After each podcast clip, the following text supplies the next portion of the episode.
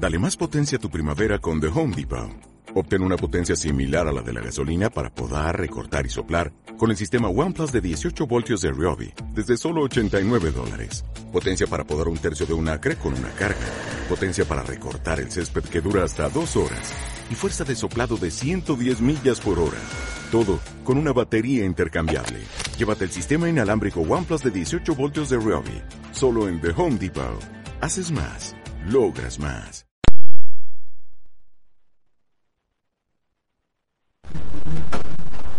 Vamos a estudiar juntos de Hashem hoy. La definición de lo que es Yachamay, un tema muy importante. Y que tal vez no nos imaginamos que es la definición del concepto de lo que es una persona que Yachamay. La Gemara dice Masejet en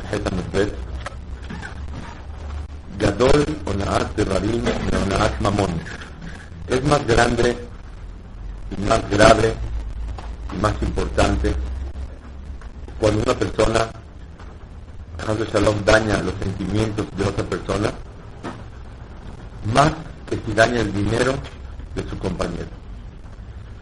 Vamos a describir dos situaciones. Cuadro número uno, que es un señor que tiene una tienda, que Baruch Hashem nunca roba ni un centavo a nadie, pero tiene un problema es muy gritón, muy molestón, avergüenza a los clientes, no preguntes dos veces las mismas cosas, pasen por favor, pasen.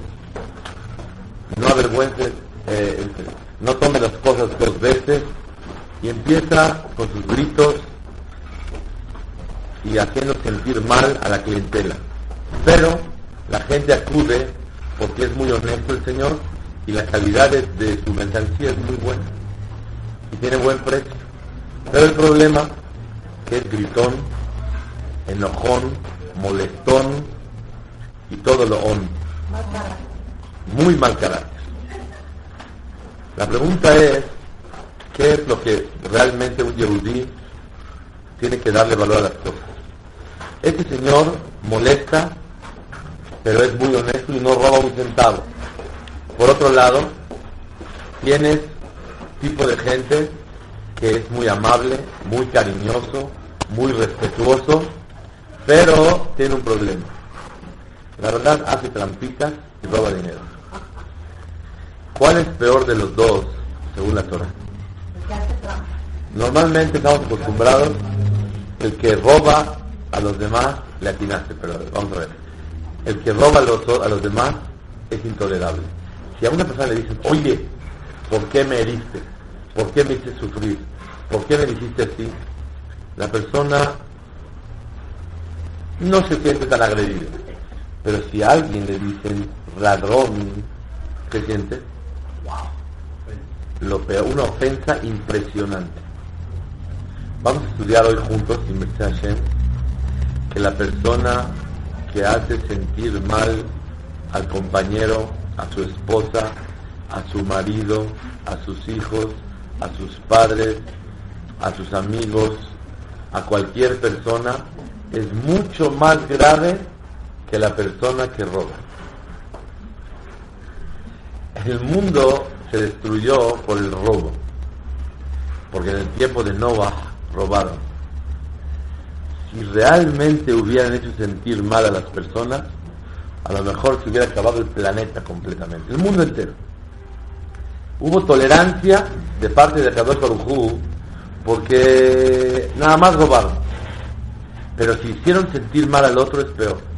El que trabaja en una empresa, en una fábrica, en una tienda, que esta persona, Hasbe Shalom, hace sentir mal a los demás, es más grave según la Torah. Vamos a analizar el día de hoy por qué. Y vamos a escribir con varias historias para guardarlos en nuestro corazón. Yo normalmente no escribo historias en mi cuaderno, pero de estos temas hasta las historias las escribo. ¿Por qué? Porque cuando uno tiene historias en su corazón, eso le ayuda, Bezrat Hashem, a mejorar. La hermana dice, Gadol onaat de barim yoter mi onaat mamón. Es peor onaat de barim que onaat mamón. Onaat de barim en la persona de la semana, Pershat Behar, Dice dos veces la Torah, Lotonu ish et amito. No puedes hacer sentir mal a tu compañero. Y el otro lugar dice Lotonu ish et amito. No puedes robarle a tu compañero. Los dos vienen de la Shon Ona'a. Ona'a quiere decir hacer sufrir. O con dinero o en sus sentimientos. ¿Cuál es peor? Dice la Gemara, Gadol Onaat de Barim, Yotermi Onaat Mamón. Es peor cuando una persona hace sufrir a su compañero cuando le roba dinero. Por tres motivos. Uno, el Pazuca, donde dice que roba no dinero, dice nada más Lotonu Ishetamito. No hagas sentir mal a tu compañero en su dinero. O sea, no lo hagas sufrir de quitarle dinero. Pero no dice Veyareta me lo queja y temerás a Hashem. A donde habla la Torah de Onaat de Barim, de hacer sentir mal al compañero, ¿tú qué te crees? Tú también, tú antes que, comías, en, comías taref, eh, subías coche en Shabbat, te burlas de él. Y ahora es Balteshuvah, pero lo quieres afligir, lo quieres molestar. ¿Cuánto una persona se equivoca con su pareja? ¿Cuántas pruebas uno tiene con su esposa, con su marido? ¿Cuántas veces en la vida, en, el, en la vida, en la semana, en la semana, en el día, la persona se equivoca y dice palabras o actúa de tal manera que hiere al otro. Y eso es muy grave delante de Hashem. Por eso dice el Pasuk, Veyareta me lo queja y temerás a Hashem. ¿Qué quiere decir? Que el que le teme a Hashem no puede actuar así. Y el que actúa así no le teme a Hashem. Esto es. Ya nos podemos ir. Buenas noches a todos. Ese es el yesod de la noche. Bemet, la persona que le falta sensibilidad a los sentimientos de otra persona es mucho más grave que si le quitas dinero. Y Boraholam le dio el adjetivo calificativo de Yeresh Shamaim. Le preguntan uno al otro, oye, ¿es Yeresh Shamaim esta persona? Depende. Si hace sentir mal a los demás, no se llama Yeresh Shamaim si roba, se llama Yereshamaim. Nada más roba. Si come taref, es Yereshamaim, pero come taref. Pero si aflige y hace sentir mal a los demás, no se llama Yereshamaim. Pierde el adjetivo calificativo de Yereshamaim. Y no hablamos de insultos, no hablamos de esto. El no cuidar sus sentimientos. Número dos, ze nitan le shavon, veze lo nitan le shavon. Cuando una persona quita dinero, se lo regresas y todo regresa a su lugar. Le quitaste 100 mil pesos, se lo regresas, ¡ojo! Todo está en orden. Pero cuando una persona lo hieren, lo hacen sentir mal con palabras, con actos, o con falta de palabras o falta de actos.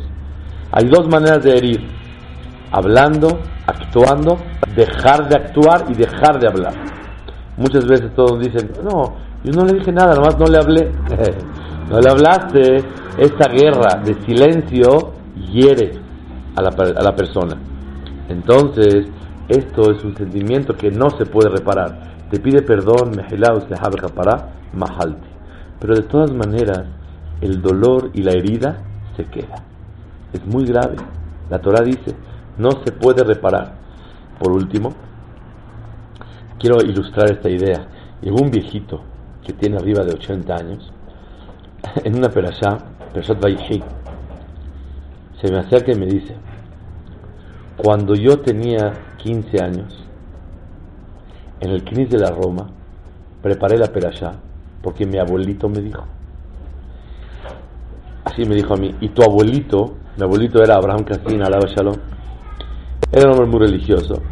Y él eh, sabía de Torah y no sé por qué quiso que jóvenes no lean el Minyan de los grandes. No sé, no, conocía a mi abuelito, no tuve el privilegio de conocerlo. Yo tenía un año cuando él falleció. Entonces me dijo, tu abuelito no me dejó leer. Y me dolió hasta el alma. Ahora que es la perashá de esta, me vas a dejar leer tú en el colel. Así me dijo. Para perdonar lo que tu abuelito. Me contó que mi tío Alaba Shalom, uno de mis tíos, el hijo de mi abuelito, él se acordó el siguiente año que su papá le había dicho a este joven que no lea. Se sintió mal. Dijo, ahora ven y lee con nosotros en el Miñán Juvenil. Ustedes no conocen, yo tampoco, pero había un Miñán Juvenil. ¿Quién se la puerta de allá? Había un Miñán Juvenil en la Roma, en la parte de arriba, y le dijeron que lea ahí. Gracias, que la misma. Eh, lee la Torah porque el año pasado no la pudiste leer. Mi papá te dijo así, así, así. ¿Cuántos años pasaron? 65 y se acuerda que una persona lo hizo sentir mal hace 65 años. Y se acuerda que hace 64 años una persona le trató de reparar el sentimiento. ¿Cómo ven esto? Pele plaot. Pele, sorprendente. Depende del sentimiento que tenga uno en ese momento. es verdad. Es verdad, tienes toda la razón. Pero te voy a decir una cosa. Yo voy a, yo aprendí una regla en la vida. En los sentimientos, la alajá es como el que recibe los sentimientos, no como el que da los sentimientos. El que recibe es el que manda. A mí me dolió. Oye, pero no es para que te duela. Tienes razón. Tienes no, perdón, tienes razón. Cuando yo actué de una manera y yo me siento que tengo razón, pero a ti te dolió, tengo que aprender a cuidarme aunque yo no tenga aunque tú tengas no tengas la razón y yo tenga razón porque como te dañé los sentimientos no importa una persona me mandó una invitación hace como seis años para un bar mitzvah y yo la verdad hablo con él a lo mejor tres veces en la vida o dos veces cada una o una vez cada tres años casi nunca lo veo lo veo le saludo nunca me imaginé que iba a esa persona a necesitar de mi presencia. Y como no fui, me reclamó, me mandó a decir con una persona, fui, le pedí perdón, dije perdóname de corazón, créemelo, nunca me imaginé, estuve ocupado, etcétera, etcétera. Y ahí aprendí que en los sentimientos, ¿quién tiene la razón? El afectado, el que siente. Pero a veces estás muy sentimental o estás muy sensible. Sí, es... no puedo estar sensible tampoco a la sensibilidad de toda la gente. Tiene usted razón. Entonces, a Kadosh Barujú no lo va a culpar, porque no me imaginé. Pero, cuando ya te enteraste, ah, yo me tengo que amoldar sus sentimientos, está muy sensible. Sí. Es la regla. Depende de la sensibilidad de una persona. Entonces, el señor que tardó 65 años tiene razón. Eso es lo que yo estoy refiriendo. Claro, no, yo, yo no digo que, que, tiene, que, no tiene razón. Estoy diciendo cómo se le queda grabada a una persona en el corazón tanto, un sentimiento tan fuerte. Vemos, si alguien le hubiera quitado 10 pesos, o 100 pesos, o 1000 pesos, ya se le borró. Pero una persona que lo afectaron en sus sentimientos es muy grave. ¿Cómo no puede Pero yo pregunto, cuando lastima, ¿se debe quedar callada? Eh, depende. Muchas veces sí, muchas veces sí. Se gana Olama Ba y Olama Z también. Porque se siente muy bonito cuando uno domina su carácter y no responde. Ah. Uf, ¿cómo uno sabe? En el caso de usted nunca se imaginó. La verdad, nunca me imaginé. Pero la siguiente fiesta que tuvo, yo llegué antes que él. La verdad. Yo estaba presente antes que él. A fuerzas, así estaba yo. Ah, totalmente. Ah, claro que sí. ¿Por qué? Porque así él siente. ¿Qué quieres? ¿Por qué siente así? O porque sufre, o porque así, o porque te valora mucho. ¿Quién sabe cuál es el motivo? Pero el maase, él sufre, la alajá es como él. Esa es la regla. Tercer motivo, dice la Gemara. Escuchen bien. Zebe gufo, bezebe mamono. Aquí le afectaste la bolsa y aquí le afectaste los sentimientos. Tres motivos es más grave cuando una persona daña los sentimientos del otro más que si daña el dinero. Uno, porque el pasuk dice irachamaim, veyareta me lo queja. En los sentimientos pierde el adjetivo calificativo de irachamaim. Dos, porque esto se puede reparar, eso no se puede reparar. Tres, aquí le pegaste en la bolsa y aquí le pegaste en el corazón. El Shlomo Amelech dice en el pasuk, el Mishle, un pasuk muy inteligente. Ruach ish yechalkel mahaleu, ruach nechea mi. Dice Shlomo Amelech, Ruach ish, cuando una persona tiene espíritu levantado y está animado en la vida, puede cargar cualquier enfermedad. Yehalkel Mahaleu puede cargar cualquier enfermedad. Ruach Nege'a, un espíritu aquebrantado, Mi Isaen. ¿Quién lo carga? ¿Quién carga el cuerpo? El espíritu. ¿Quién carga los problemas? El espíritu. Cuando el espíritu está fuerte, tiene fuerza para salir adelante. Cuando Barminan el espíritu está quebrantado, en otras palabras, deprimido, depresivo, Shalom, no, aunque tenga un cuerpo de Tarzán, no sirve para nada. ¿Por qué no sirve para No tiene coa, no puede seguir, no puede vivir. Nada, nada, aunque tenga energía, Filo. No tiene la fuerza para ejercitar su energía que tiene. No puede nada. Entonces quiere decir, cuando una persona daña los sentimientos del otro, ¿a quién le daña? ¿Al guf o al ruach? Al ruach entonces le estás pegando en lo más duro. Por eso, cuando una persona daña los sentimientos del otro, es mamás muy grave. Porque si le hubieras pegado un golpe y le quitas una pierna, no es tan grave como si lo quebrantaste para siempre. Y si una persona con sus hijos, Barmenan, con su esposa, con su marido, con sus padres, con sus amigos, con sus compañeros, rompe el sentimiento de él, a lo mejor no se puede levantar. Y aunque se levante, se levanta parcialmente, no total. Pero si le quitas la pierna no pasa nada, usa una muleta y sigue toda la vida adelante. La gente que tiene espíritu fuerte, aunque no pueda caminar, está muy bien. Aunque esté en silla de ruedas.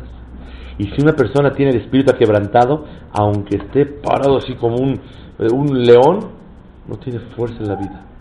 Por eso dañar los sentimientos es muy grave. Ad de sí, perdón, nada más, a, tal grado, perdón tantito, que cuando una persona cree que no es dañino para el otro y el otro considera que sí es, aunque no tenga razón, a Kadosh Baruj te dice, está bien, humanamente te esforzaste y no, no pudiste calcular, pero tú tienes la obligación de levantar las antenas y ver qué pudiera pensar esta persona. Y lo más difícil en la vida es meterse en los zapatos del otro. Porque te cuesta trabajo sentir lo que siente, entender lo que piensa, aceptar cómo vive. Es difícil. Pero aquí está el trabajo que Boreolam nos dice. Si tú tienes irachamaim, temor de Dios, tienes que querer y respetar y cuidar los sentimientos de quién? Del Hijo del más importante de todos. ¿Quién es? Akadosh Baruj. Yo tengo que tratarlo bien porque es el hijo de Boreolam. No digamos cuando uno hace sentir mal a alguien que le debe a Karatatov, agradecimiento, como a los padres, como a la esposa, como al marido, como a los hijos. Un padre también le debe a Karatatov a los hijos. Un hijo le debe. Si Arnu hicimos sufrir a nuestros padres. No dice, le falté al respeto, nada. Lo hiciste sufrir. Y eso, a que a dos Barujú no lo puede aguantar. Y por eso es falta de ir a chamar. Sí. Hay personas que, pegan muy fácilmente. Esas personas. Muy vulnerables. Sí, esas personas causan que mucha gente haga veloz, porque siempre por cualquier cosa se ofenden o se sienten mal.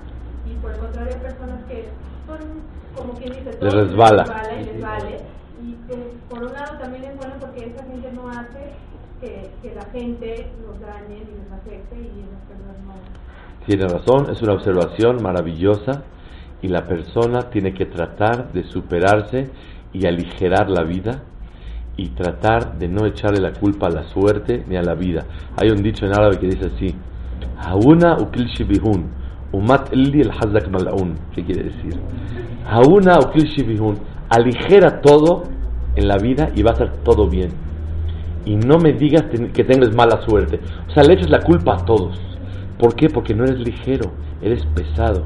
Pero cuando eres easy going, eres ligerito en la vida, no, no tan fijado, más humilde, más fuerte tú mismo, entonces no ocasionas que los demás pequen. Muy buena observación. La verdad, lo que está diciendo la señora es muy valioso que tenemos que tratar nosotros de luchar a que no seamos de los que son tan vulnerables que por todo nos sentimos.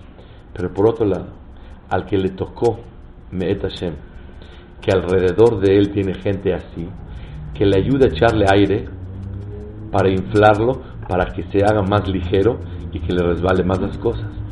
Pero en lo que se infla, necesitamos tener cuidado de los sentimientos que está pasando. No hay de otra. Sí.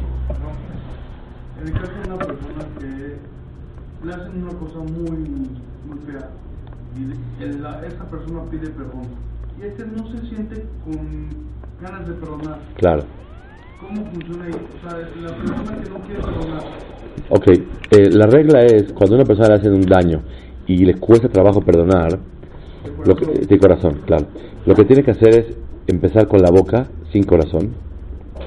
Cuando yo hago un negocio contigo y cada quien va a poner 100 mil pesos para trabajar, si tu corazón pusiste o no pusiste, a mí no me interesa. Yo veo el cheque en la cuenta y con eso estoy bien. A Kadosh Barujú, lo primero que quiere es actos. Entonces, si tú te esfuerzas y, y dices, yo perdono, primer paso y luego tratas de beneficiar a la persona que te dañó. Benefícialo una vez, o dos, o tres, y se te borra todo tu corazón. Te lo digo porque lo estudié en los libros y Baruch Hashem lo he practicado en la vida diaria, lo he aconsejado y he recibido resultados positivos al 100%. Cuando una persona daña al otro, se siente, le duele, le duele mucho. Que sepa que nadie te puede dañar en la vida. Primer punto, todo viene de Hashem. Si alguien te dañó, es porque realmente lo merecías. Boreolán te lo mandó, no la persona. Pero estoy con coraje con él. Sí, pero primero que todo dile, oye Boreolán, ¿por qué me lo mandaste? Ah, ¿por qué te explico? Y él que, él es el palo, no es el que pega. Entonces, al palo hay que tratar de, con más cariño, con más cuidado. El que no tiene cabeza para entender eso, Hasu Shalom se compara como un perro. A un perro le echan un palo, ¿qué hace? Voltea a ver quién echó el palo, no. Muerde el palo. Así es. El perro agarra coraje contra. ¿Quién cerró? Contra el palo. ¿Quién cerró la puerta? Eh, contra el palo, y no es verdad. Hay que concentrarse con la persona. Quiero traer una historia un poco chistosa, pero es algo un musar muy grande. No sé, no estamos todos en la dargá, en el nivel, pero vamos a ilustrar esta idea. Ah. Sí, claro. Pero yo, o sea, yo tengo una pregunta al revés, la gente que no perdona, ya le pidió perdón, no perdona, y no perdona. Eh, ahí hay alajot. Hay veces una persona, aunque le pidan perdón, no debe de perdonar. No de- hay veces no debe de perdonar. Cuando, cuando vemos que la persona vuelve a caer seguido en el error y lo vuelve a cometer y vuelve a cometer. Y hay veces... Ah, no. Entonces, normalmente una persona tiene que perdonar y la persona que perdona, Boreolam lo perdona a él. La persona no perdona, Si la persona no perdona, entonces eh, eso ocasiona mucho sufrimiento a Kadosh Barujú de que sus hijos están peleados y automáticamente después vienen represalias contra la persona que no perdona. No Contra el que no perdona. Tengo que ir a pedirle perdón. Mm, No, no, para perdonar no. Si alguien me vino a pedir perdón, yo lo perdono. A menos que sea uno como el a, a menos que sea como el Hafez Haim, que una vez llegó una persona y le robó algo. Y el Hafez Haim iba atrás de él, corriendo, corriendo, corriendo. Y corrió atrás de él y yo estaba así. Me dijo, no te preocupes, Belhana, llévatelo. Nada más quiero que sepas, no es de oro, ni es de plata. Y te lo perdono de corazón, llévatela. Entonces, si una persona puede buscar a la persona que lo dañó para perdonarlo y hacerlo sentir bien, wow, es un nivel muy el que no perdonaron, El que no perdon, el que no perdonaron, el que no perdona o el no perdonado. el no perdonado. El no perdonado, si le pide, la alajá dice que si le pide perdón tres veces, ¿ya? ¿qué puede hacer? Pero hay perdones y hay perdón. Muchas veces en, casa de ustedes, eh, le, digo a la, a la niña o al niño, pide perdón a mami, perdón. Eh, Eso no es perdón. Eso no es perdón. Perdón, primero que todo, perdón de qué. Yo siempre en la casa de ustedes, perdón, perdón de qué. De lo que hice. ¿Qué hiciste? Si no me define claro qué hizo, no hay perdón. No hay perdón. Yo quiero que me claro, concientizarlo. Claro, tiene que concientizarse de cuál fue el punto, qué fue mi error, qué, qué, cuál- qué cometí. Y después, perdón, con mucho gusto. no me siento con ganas de pedir perdón. Entonces, ok, ok, si no me siento con ganas de pedir perdón porque siento que no hice mal o siento que hice mal, pero no tengo ganas, simplemente. Entonces, domina las ganas, pide perdón aunque no tengas ganas, y ve al Baraj, después vas a sentirte muy contento por pedir perdón. Ahora, hay una historia en Ifla, hay una historia maravillosa de Hafez Haim. Él se casó por segunda vez con una señora. Y llegó la fiesta de Sukkot y el Hafez Haim en su casita durante 60 años hizo la Sukkah, por ejemplo, de ese lado. Llegó la señora, el Hafez Haim estuvo trabajando, él contaba los minutos al año, hacía Bitul Torah, 12 minutos, 13 minutos, todo el año. Ah, Kadosh Malach.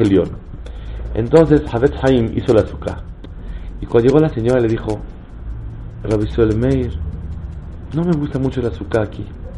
Creo yo que si la hacemos de este lado del jardín, del patio, sería más bonito. ¿Cuánto tiempo le tardó hacerla? Dos horas. ¿Qué diría un marido normal? ¿Sabes qué? Llevo yo 60 años haciendo la azúcar aquí. Y yo sé que de aquí hay mucho aire, mucho sol. Y la verdad, ya la hice. Si gustas, el año que te doy gusto para probar. Pero ya está hecha. Javet Haim, callado destruyó el azúcar. ¿Cuántas horas llevaba Javet Haim? Dos de hacerla y dos de quitarla, cuatro. ¿Y dos de hacer la nueva? Estuvieron ahí sentados y dice, ay, ¿sabes qué, Meir? Sí, sí, me doy cuenta que tienes razón. Está medio, el sol pega muy fuerte de este lado, como que no está muy bien. Si, si no te molesta, hacemos normal como tú querías. Te dije, ahora te aguantas. Nada, nada. Bajó el azúcar. ¿Cuántas horas llevamos? Ocho. Dos y dos. Todavía, no la arma. Se fue media vida, se fue, en medio día. Dos horas y dos horas, dos horas y dos horas y otras dos de pilón para colocarla, diez horas. Y Jafet Haim pasó un hag precioso. No estamos en el nivel de esto, la verdad, si le diríamos a la señora, por favor, comprende, es el mejor lugar, vas a ver, prueba una vez y me vas a dar la razón, etcétera, etcétera. Pero, por lo menos, de aquí aprendemos una cosa muy grande. Sentimientos no dañados. No se puede. Y yo, yo quiero, no sé, no conocí a Javet Hayim pero tiene razón. Yo pienso, es lo que iba a explicar ahorita yo todo se vale sin dañar. Se puede decir sin dañar. Pero yo pensé que como una esposa nueva, a lo mejor ella quiso como que cambio de lugar, cambio de visión, cambio de situación, quiso como que una cosa nueva. Y después yo que le pegaba el sol o el frío o el aire, lo que sea, dijo la verdad, me aguanto las ganas de cambiar modelo y mejor me quedo en la otra. No sé qué. Él quiso respetar los sentimientos. No estamos en, la, categoría de hacerlo, pero hay que ilustrarnos la vida. Quiero traerles algo más sorprendente. Una vez, Rabbi Meltzer dijo, no Ibrahim, voy a empezar con historias, de verdad vale la pena anotarlas porque nomás eh, se llena el corazón de esto. Voy a empezar con Rabbi Meltzer. Rabbi Meltzer dijo, no Ibrahim, él era el tío de Rav Shach. Alaba Shalom. Rabbi Zalman Meltzer, Rav Isar, Isar, Isar Zalman Meltzer. Isar Zalman Meltzer. Rabbi Zalman Meltzer, voy a contar puras historias que nos guarden el corazón para que nos queden. Rabbi Zalman Meltzer, de Ibrahim, él era el tío de Rav Shach, suegro de Rabaron Kotler. Rabaron Kotler, que fundó Leikut, abuelito de Rafshner Kotler, el hijo de Rabaron, y bisabuelo de Ramalkiel Kotler, Rosh Shiva de Leikut, que ahorita es Rosh Shiva. No se olviden el mapa, Rabbi Zedaman Melzer, Rabaron, Rafshner, Ramalkiel. ¿Ok? Arranca la historia. Rabbi Zedaman Melzer, él falleció su esposa y estaba viejito y recibió sobre sí mismo rezar Batiquín. Yo quiero rezar Batiquín siempre para...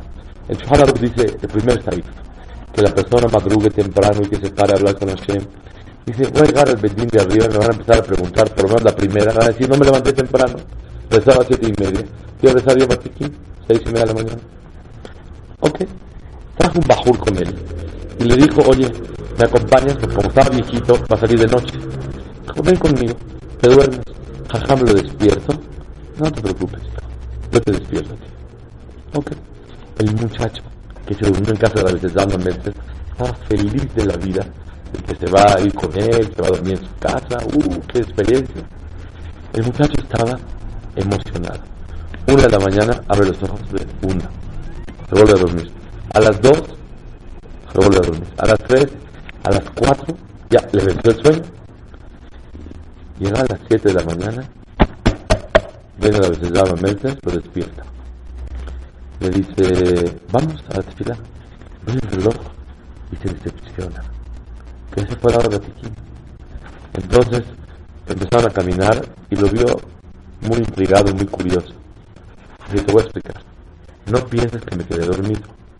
Yo me levanté desde las cuatro y media, cinco a estudiar Torah.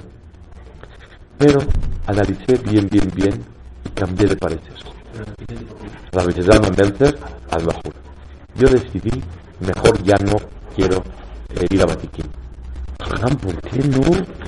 Sí, mira, yo llevo decenas de años rezando en un knis, donde la gente acabando la fila se acerca conmigo, me pide un consejo, me pide una verja, le digo buen día, éxito, todo lo mejor, y la gente está acostumbrada a mi sonrisa, a mi forma de ser, y yo no quiero, Hazbe Shalom, hacerlo sentir mal. Siento vez lo que quiere de mí más. Esas palabras de ánimo, esos consejos, ese cariño, esa alegría que yo les irradio a ellos, más que mi batiquín. ¿Qué es batiquín? Batiquín es puntualidad, humildad. Hashem, estoy en la primera hora donde tú abriste las puertas para entrar a hablar contigo, ya estoy listo. Siento yo que Hashem quiere más de mí lo que yo hacía con la gente que batiquín es la visitaban Meltzer. En una ocasión, algo más sorprendente. Este mismo Jajam, la Meltzer, vio a su muchacha, que era judía. No había Goyot, no había ni María, ni Alicia, ni. Había, entonces, ¿qué pasó? Estaba barriendo en la casa y él entró y vio que estaba barriendo abajo de la cama y se iba a agachar. Le dijo, no, no, no, no te preocupes. Él tomó la escoba barrio. Estaba un alumno con él y dijo, ¿para qué la contraté? No, para que limpie. Y mira, que ella limpie es una cosa, pero que se agache abajo de la cama y que limpie es un poquito más de ashpala, más de bajar su dignidad. No quiero que delante de mí lo haga esta muchacha. La este mismo Jajam, cuando estaba niño, era débil. Entonces su hermana, ¿quién es su hermano? la suegra de Rapshak. Su hermana le mandó a la yeshiva una cajita de cubitos de azúcar. Saben antes, los dulces de los niños no eran como ahorita, pelón este, eh, mil dulces. Eran cubitos de azúcar. Se los chupan y niños. En ese, en ese tiempo eran blancos. En ese tiempo eran de color. Entonces, ¿qué pasó? Le mandó una cajita y rápidamente era el permiso y débil, y le caía muy bien tomar el dulcecito del azúcar. Entonces, pasó todos los meses, regresó en pesa a su casa de su hermana, a pasar la, fiesta. Le dijo, aquí tienes la casita. Dice, dice, Raumen, pero ¿por qué no te comiste los dulces? Le dijo, la verdad, sé que tu esposo está corto de recursos, no tiene farmacia amplia, y a lo mejor pensé que se te pasó avisarle dé el permiso, porque una mujer no puede gastar dinero sin el consentimiento de su marido. La mujer, cualquier gasto, tiene que estar autorizada. No quiere decir que cada vez que vaya al súper tiene que preguntarle, pero tiene que entender que es la voluntad de su marido. Pero si hace un gasto involuntario, no tiene derecho, porque el dueño del dinero es el marido. Entonces, pensé que a te pasó y a lo mejor es Gesell y no puedo usarlo. Dice, como me hubieras mandado una carta a preguntarme. Le dijo, y si la carta la hubiera abierto mi cuñado y de verdad no pedía permiso, hubiera cuestionado un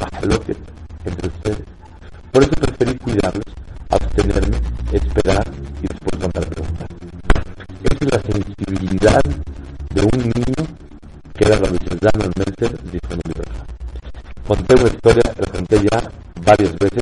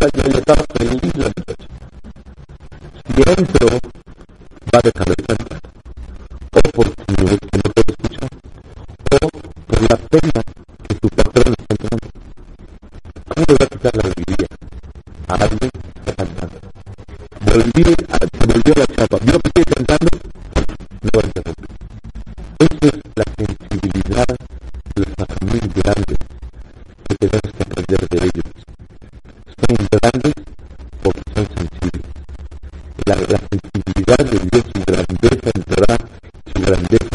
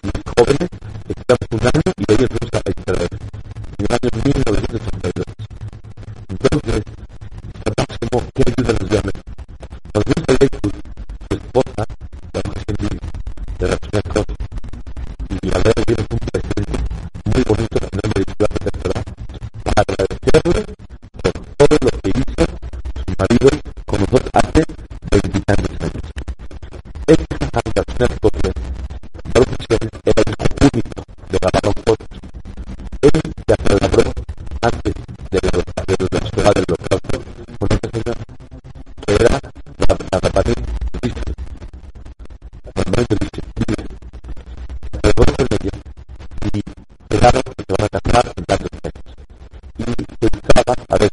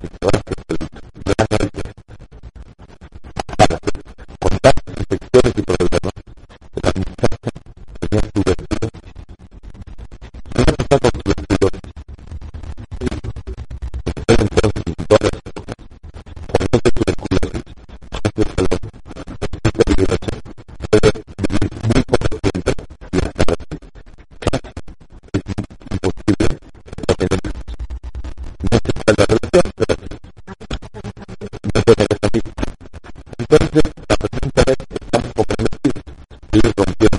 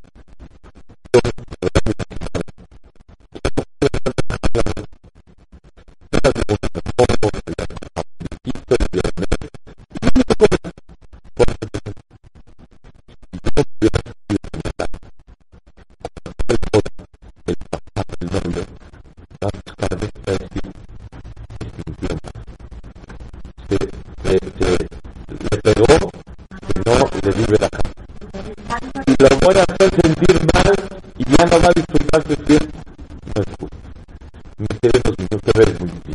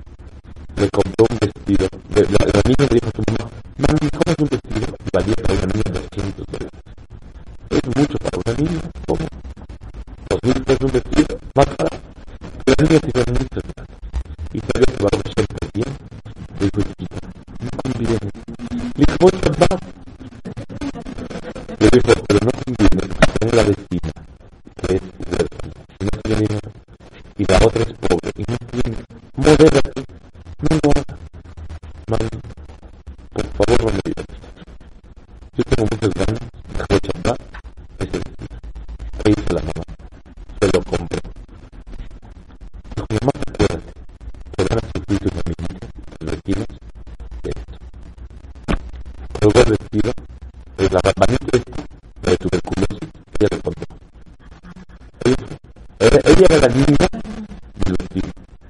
Total,